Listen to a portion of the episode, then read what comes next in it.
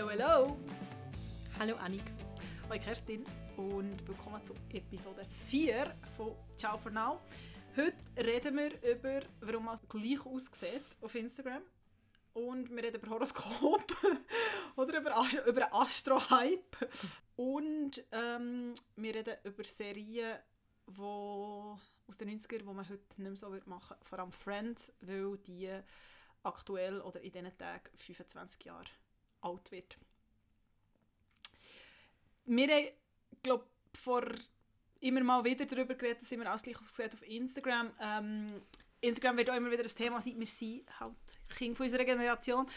Du Und, hast gesagt, du ja. willst darüber reden, warum das alles gleich aussieht. Ja, ich habe es lustigerweise gerade in meinem Feed ist wie so total meta, haben gerade mehrere ähm, junge Frauen das irgendwie zu, zu, zum Thema gemacht, dass halt einfach heutzutage die ganze Optik so ähm, ähnlich aussieht und wie langweilig das alles ist. Ich meine, Instagram wissen wir schon lange, das funktioniert alles äh, bestens mit gewissen Filter und es gibt immer so ein bisschen die Hypes und ähm, sagt das jetzt zum einen vor, ich weiß auch nicht, ähm, vor ein paar Monaten oder vor einem Jahr die äh, Dior Saddlebag, wo plötzlich Ja, alle ja. hatten. Das hängt natürlich auch immer damit zusammen, dass die sogenannten Influencer, die so erfolgreich sind auf Instagram, dann das ganz fließig zugeschickt kriegen von diesen PR-Agenturen. Ich glaube, jeder, der sich Influencer nennt, darf hat noch so eine Dior Saddlebag gehabt. Die, die sich die keine zugeschickt kriegen, haben sich einfach eine gekauft und mitgemacht. Bis es dann sogar das ähm, Emoticon dazu gegeben hat, passend auf? Instagram. Ja, mhm. Okay, das habe ich nicht Ja, gehört. Das habe ich nicht mitbekommen. siehst. Und jetzt ist das einfach, jetzt hat es glaube ich wieder mal so Postsommer wieder mal so einen Peak erreicht, wo man ähm, die ja, gewisse, em- gewisse Produkte immer und immer wieder sieht. Ja, aktuell ist es so eine Tasche von Bottega Veneta, italienisches Luxuslabel. Ähm, sie sind bekannt dafür, dass sie so gewobene, geflochtene Mhm. Ledertaschen machen. Es ist eigentlich immer das gleiche Prinzip, einfach mit neuen Formen. Sie sind extrem teuer, muss man an dieser Stelle sagen. Kosten ein paar tausend Franken, das ist nicht übertrieben.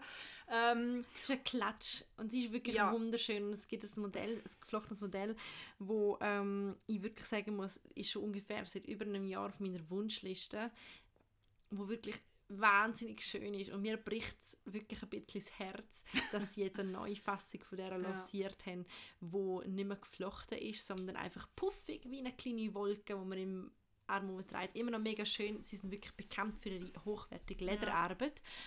Es gibt auch dort wieder, Instagram sei Dank, ein, ein Hashtag und zwar, ich glaube sogar einen Account. Ähm, nachdem der Hedy Slimane ja Celine übernommen hat, hat es Ja. den Account gegeben, Old Celine. Und jetzt gibt es einen Account, der heißt New Bottega, Ah, wo man wirklich? taggen Den kann, wo quasi all die modernen, tollen Designs, die jetzt so in sind von Bottega, verlinken. Also was ja wirklich ein bisschen fast schon lächerlich ist, ähm, sind die Bilder, wo eine Journalistenkollegin von uns das postet hat ähm, auf Instagram, dass das einfach auch die Tasche immer gleich inszeniert ist und zwar offen mit immer den gleichen fünf Gegenständen, unter anderem einer Chanel Handcreme, wo so Wie ein Ei. eiförmig Mhm. ist.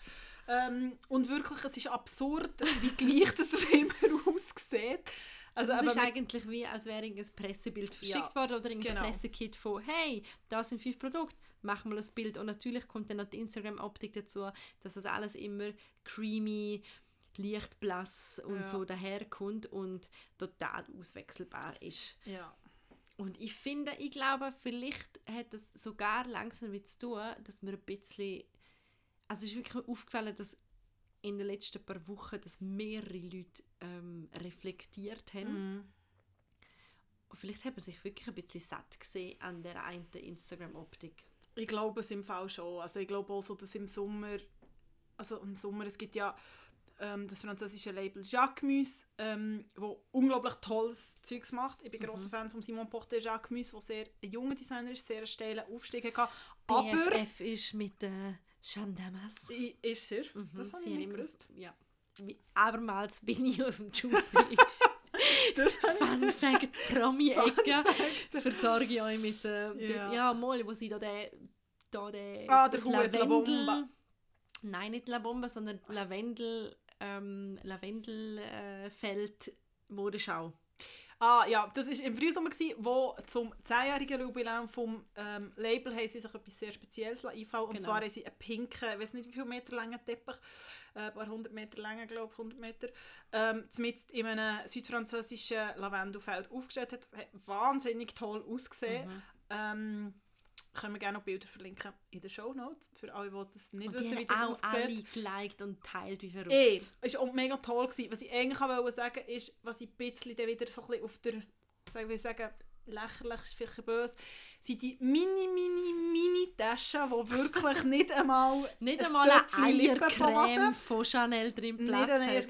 Einfach Mundzeug kostet, ich weiß nicht wie viel und einfach jeder hat auch so neben seinem französischen Kaffee auf dem Tisch gehabt, wo ich irgendwann so gefunden habe, hey, look, ich finde Jacquemus hat mega schöne Sachen, aber come on, also pff. Ja. Jacques spielt ja eben, La Bomba äh, Ja. Hut spielt ja immer ein bisschen mit denen, auch mit dem übertriebenen... La Bomba war der riesen Strohhut, gewesen. grosser Hype gewesen, letzten Sommer auf Instagram. Ja.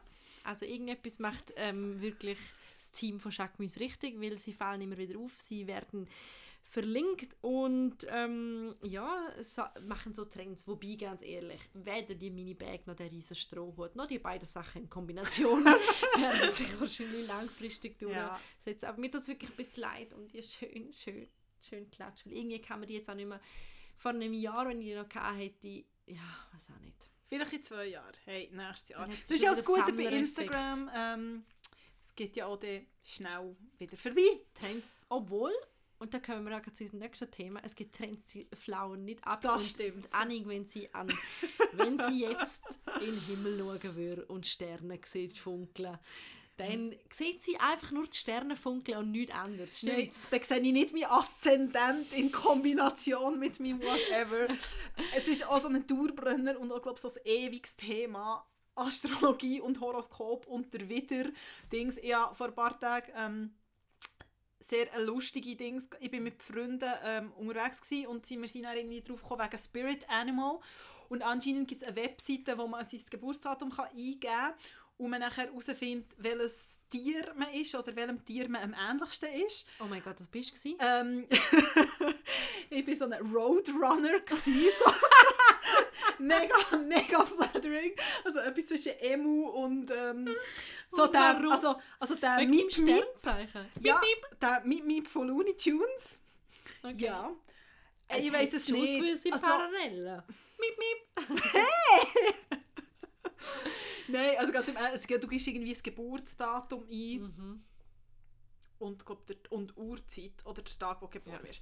Ich weiß es nicht. Es hat ein paar Sachen, muss ich zugeben, sind sehr, sehr beängstigend wahr gewesen. Es hat aber auch sehr viele Sachen gehabt, die nicht gestimmt haben. Okay. Ähm, jemand, der dabei war, war ein Foodtier und er ist definitiv nicht Fu und er ist definitiv sehr viel nicht gestimmt. Kann man so nehmen, aber ich glaube, es zeigt so der Dings von, ich meine auch so die Astrologie-Apps und ich meine der Cut, so die Lifestyle-Sektion von der New York Times, man kann so hat ein grossartiges, äh, grossartiges Horoskop. Ja, jetzt sehr ein Horoskop, aber es ist dann irgendwie, ich habe es heute- ich habe es vor ein paar Tagen nochmal angeschaut und heute nochmal, es ist irgendwie, oh, eine Moody Monday, irgendwie sind die Sterne und ich war so okay. Aber du hast ja für Astro-Apps. Ja, also ich muss ganz ehrlich sagen, ich bin, ich bin, ich, ich weiß eigentlich, dass es ein Humbug ist. Wirklich, also ich glaube, das kann ich so sagen. Es ist irgendwie wie, mir ist bewusst, dass, ich weiß, was bist du überhaupt für ein Sternzeichen? Schütz. Schütz, okay. Und schau, ich weiss nicht mal, für was das Schütz steht. Das stimmt wirklich. Siehst ich ich weiss das vage für Ausgleichheit. aber ich kann es dir, ich dir auch nicht äh, sagen, weil so gut bin ich dann auch nicht bewandert, ich bin Stier.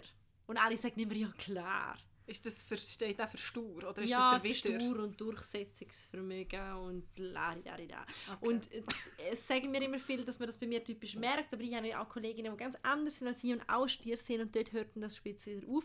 Ich habe aber akzeptiert, das einfach so anzunehmen. Ähm, ich glaube, äh, vielleicht einige von euch äh, kennen äh, die allerliebste Zürcher super Astrofee, die Alexandra Kruse, Ah, wo ja, ja. Auf, einem, auf das auf eine sehr humorvolle und gleich Ja. spirituelle Art und Weise macht, die immer auch mal von ihrer Karte legen lassen, für eine Geschichte. Und ich habe jetzt einfach gelernt, irgendwie, dass so wie sie das macht, total anzunehmen. Es gibt auch eine Astrologin, die heißt Nadine Jane Astrology, die werden Ja. wir auch verlinken. Die hat das, finde ich, total schönes Instagram, ähm, ein Instagram-Feed.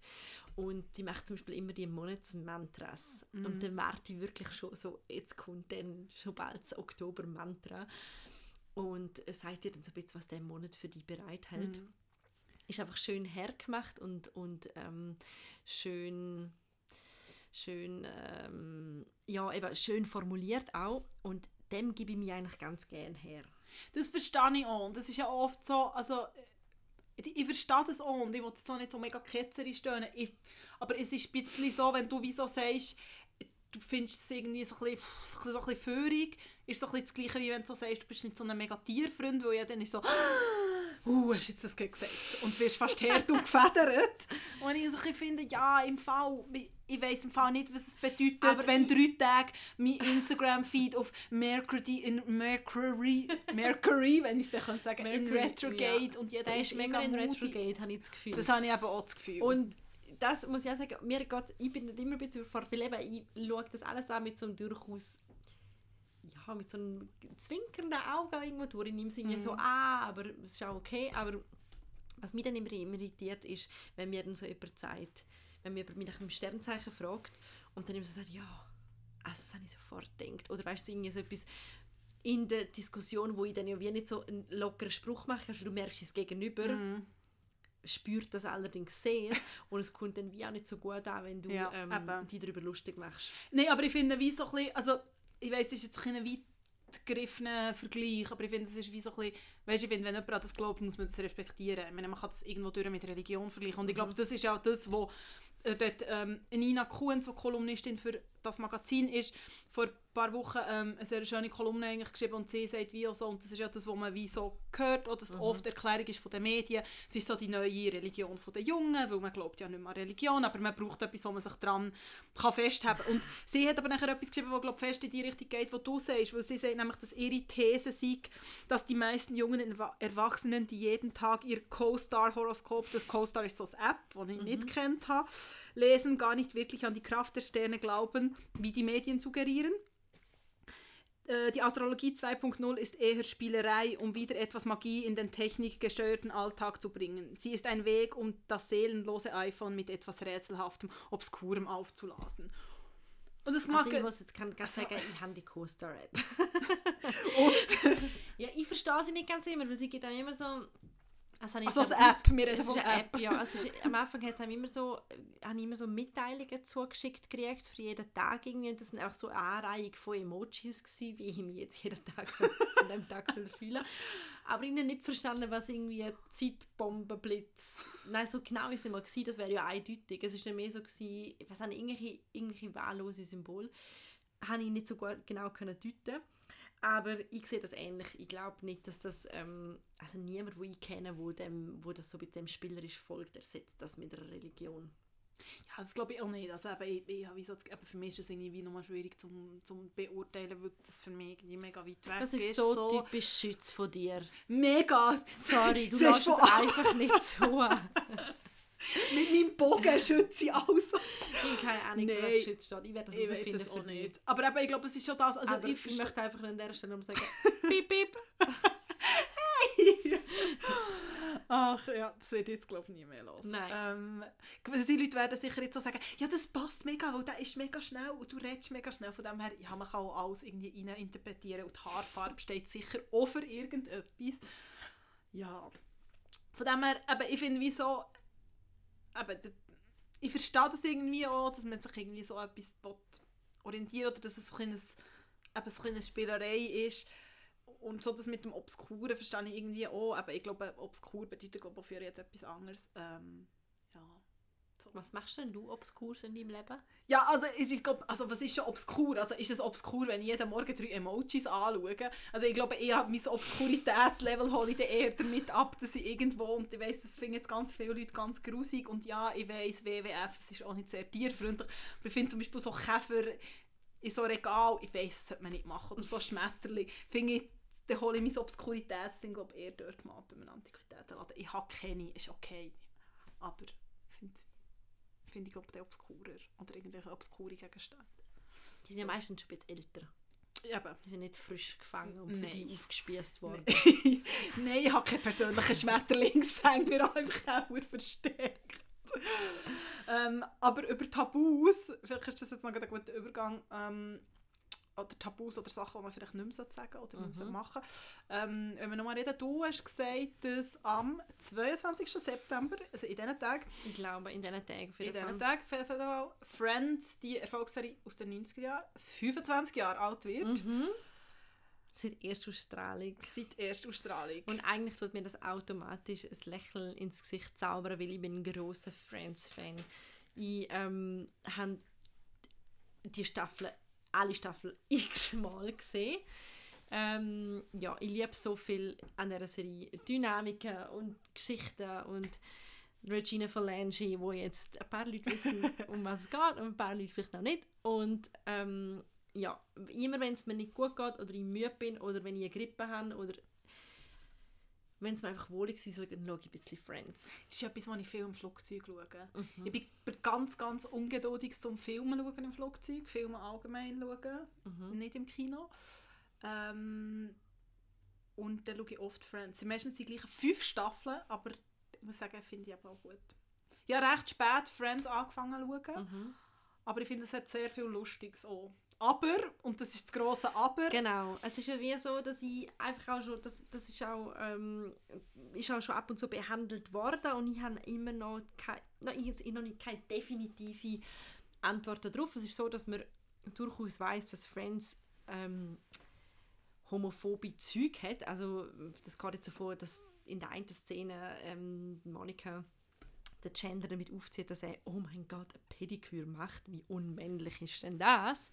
Und lauter so kleine Hints oder jedes Mal, wenn es darum geht, dass Frauen sich näher kommen, wird das total übersexualisiert und das ist irgendwie die ultra porno Vorstellung und wenn der Ross ein rosarotes Liebli anhat, starren ihn alle an und ja, also gay Witze sind regelmäßig die Pointe in dieser Serie und wenn man mal darauf achtet, dann wird einem das echt recht brutal bewusst, wie Also der grosse Ding war ja, gewesen, dass letztes Jahr ähm, Friends ist auf Netflix ausgestellt wurde, das war glaube letztes Herbst, wo so der grosse, sag jetzt mal, Aufschrei gegeben hat, wo wirklich alle so waren, hey, okay, was aber... zurückgekommen ist quasi. Genau, was eigentlich zurückgekommen ist, also zur breiten Masse und irgendwie auch viele Leute gab, die von Friends das erste Mal geschaut haben, natürlich irgendwie mit, einer, mit einer Brille oder mit einer Haltung von 2019 oder dann 18 ähm, und so gefunden hat, hey, es geht gar nicht, ich meine, es geht ja auch noch weiter, also es ist wie ja auch so, der, der, so die Monika, eine von den Hauptfiguren, die ja sehr schlank ist, und es gibt ja immer so die Fat Monika, also sie als dicke, ihre dicke Version,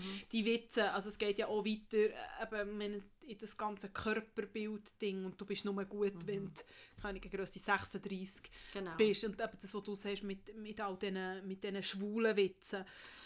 Und ich habe mir ist das mal passiert, genau letzten Herbst, ist jetzt noch nicht ganz ein Jahr her, wo ich viel über das Thema gelesen habe und dann bin ich einem Essen und habe auch so eine Bemerkung gemacht, wenn ich über Friends geredet und wie wir alle gerne Friends schauen.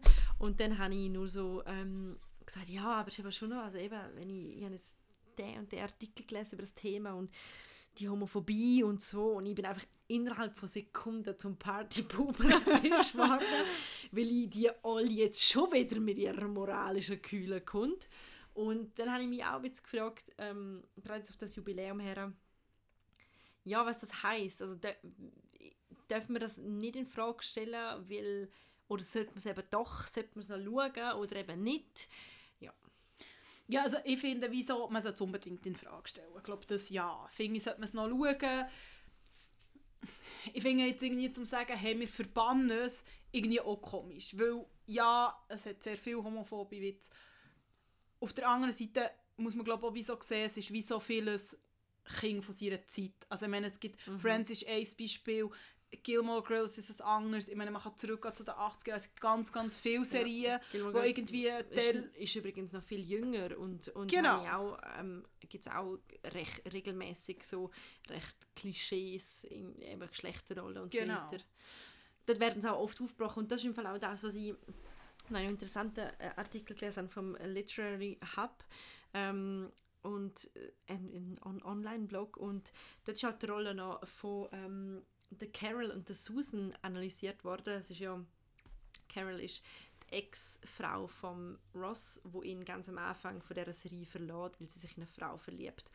Und dort wird wie aufgezeigt in einem Artikel, und das habe ich sehr spannend gefunden, sie, ähm, sie ist ja dann schwanger und sie entscheiden dann, um das Kind zu dritt aufzuziehen, also Mhm. Co-Parenting mit einem homosexuellen Paar. Danach heiraten sie, es gibt ähm, die äh, Folge äh, The One with the Lesbian Wedding heißt es, glaube ich, so politisch. Aber Tatsache ist, und das ist sehr spannend, dass es wirklich revolutionär war, wie ein homosexuelles Paar abgebildet Mhm. worden ist in einer Serie, nur in einer Nebenrolle, aber trotzdem auch mit der einen oder anderen Pointe, jedes Mal, wenn sie auftreten sind. Aber sie haben stattgefunden. Sie Mhm. sind da, gewesen, sie haben ein Kind gehabt mit, mit einem Mann, sie haben geheiratet. Und halt wirklich auch, was du gesagt hast, die Einordnung, dass das ist eine Zeit gsi, wo wirklich langsam erst über über LGBT, über, über, über Gay-Themen geredet worden ist und die Rechte noch, die Rechte, die jetzt noch nicht alle, ähm, wo man jetzt noch von Gleichberechtigung reden kann, aber das ist noch viel weiter davon entfernt gewesen. Aber ich finde es unglaublich wichtig und auch unglaublich gut, dass das wie auch Themen sind, wo, wo man jetzt aus einer ganz anderen Perspektive anschaut. Und eben, ich glaube, ja, definitiv, man wird, nicht mehr, man wird Friends vielleicht nicht mehr gleich schauen.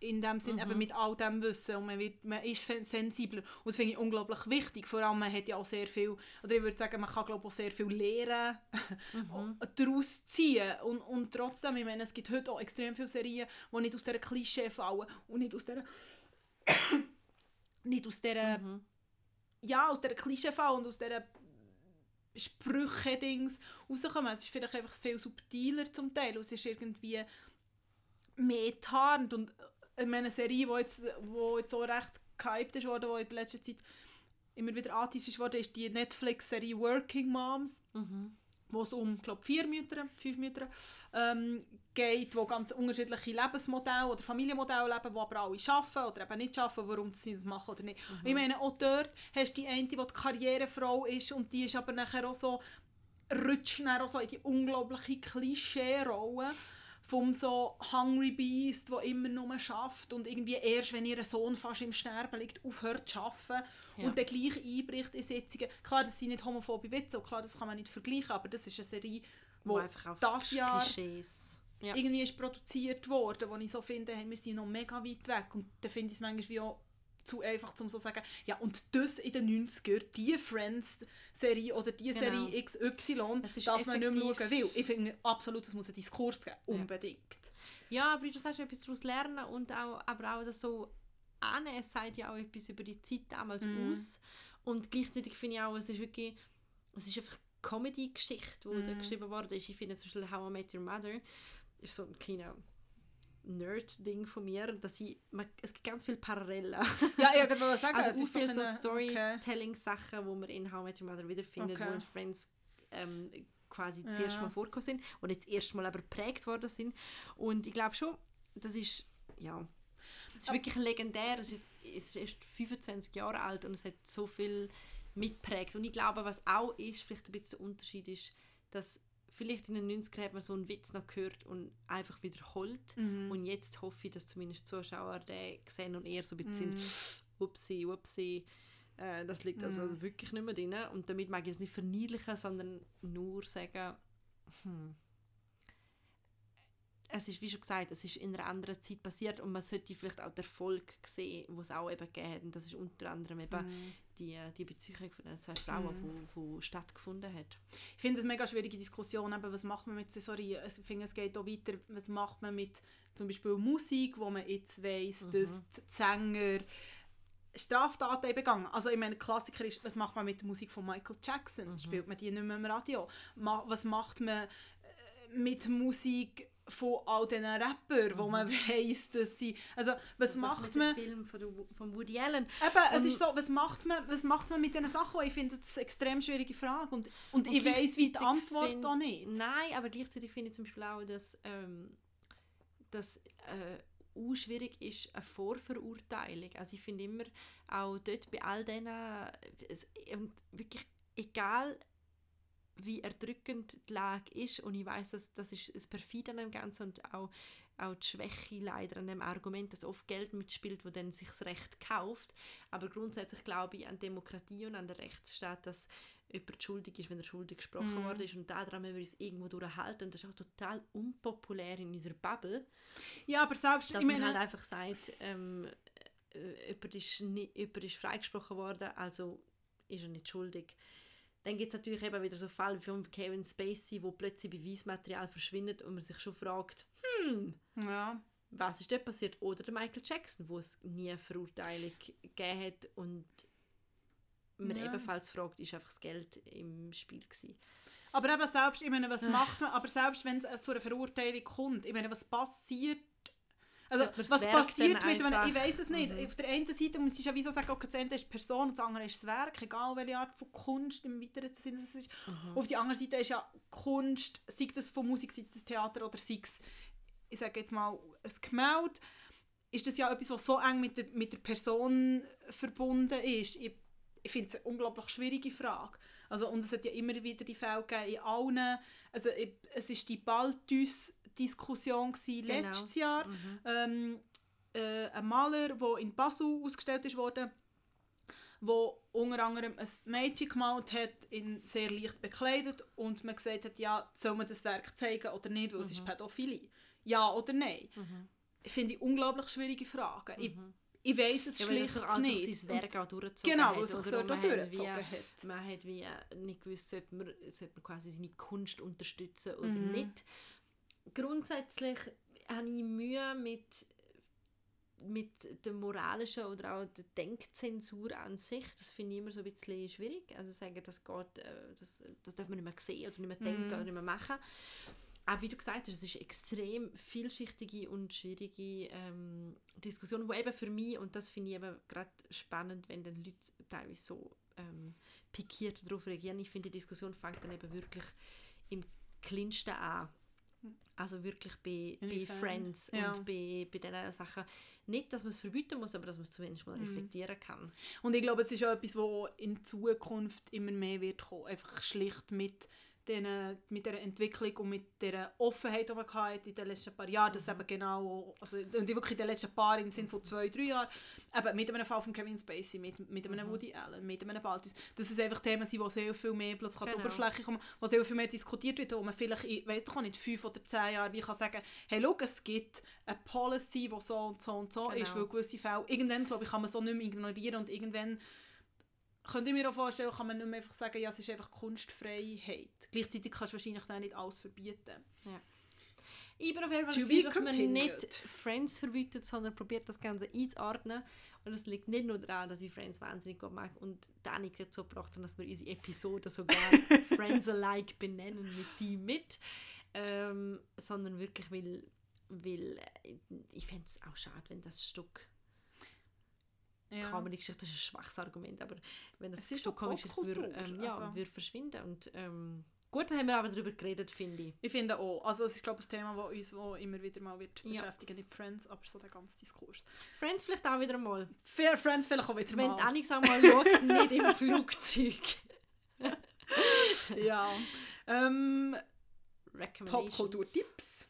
Yes. Ähm, ich fange an. Es ist jetzt schon ein bisschen her. Es, ist, es hat mich so ein bisschen begleitet, aus, wo ich aus meiner Sommerferien vor ein paar Wochen zurückgekommen bin. Ähm, habe ich den Song ganz oft gelost und der hat mir noch so ein bisschen Nachsommerromantik gegeben. Bin gespannt. Musiktipp, ja. Ähm, das wenigste von Max Herre und Joy Del- Delany. Oh Gott, jetzt habe ich ihren Namen glaub, falsch gesagt. Ich weiß von der Joy. Ich habe immer zu ihrem Nachnamen. Ähm, und Max Herre.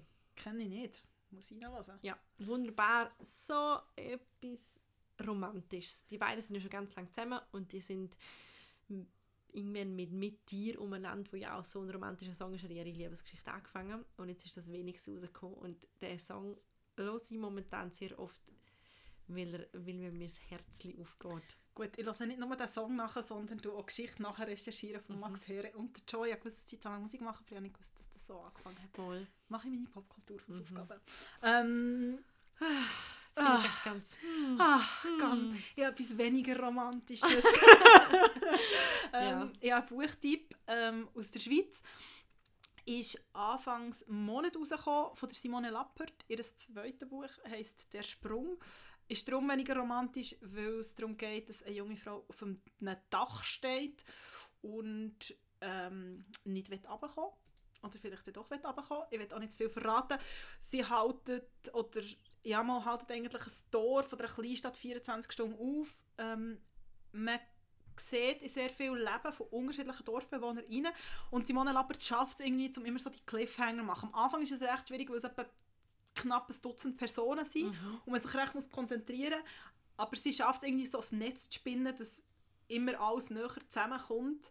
Und es hat so ein bisschen im Sinn von Seriencharakter. Es gibt ja letzte Zeit recht viele Serien, wo so einzelne Leute mhm, genau. ähm, mitgehen mitgehen mhm. und man die begleitet und zum Schluss so zu einem Netz kommt, ähm, liest sich extrem schön. Ich mag sie extrem gut. Sie hat sehr lange Sätze, sie hat sehr so etwas Erzählerisches. Ich lese sie sehr gerne ähm, und lohnt sich definitiv zum Lesen. Gut. Und we'll in dem Sinn, we'll do that. Hausaufgaben ja. werden gemacht. Ähm, Folgt uns auf Instagram, schreibt uns ein Mail an ciao.now.podcast.gmail.com, genau. wenn ihr etwas wollt loswerden Gutes oder Schlechtes oder Tipps. Wir freuen und uns. Unbedingt schauen unsere Recommendations an, lesen Artikel nach, diskutieren mit und lassen uns wissen, das wäre auch toll. Lasst uns wissen, wenn ihr über etwas möchtet mit uns reden oder wenn wir über etwas sollen reden, was euch gerade bewegt. Ähm, das machen wir liebend gern. Ja. Und in dem Sinn, ciao for now. Ciao.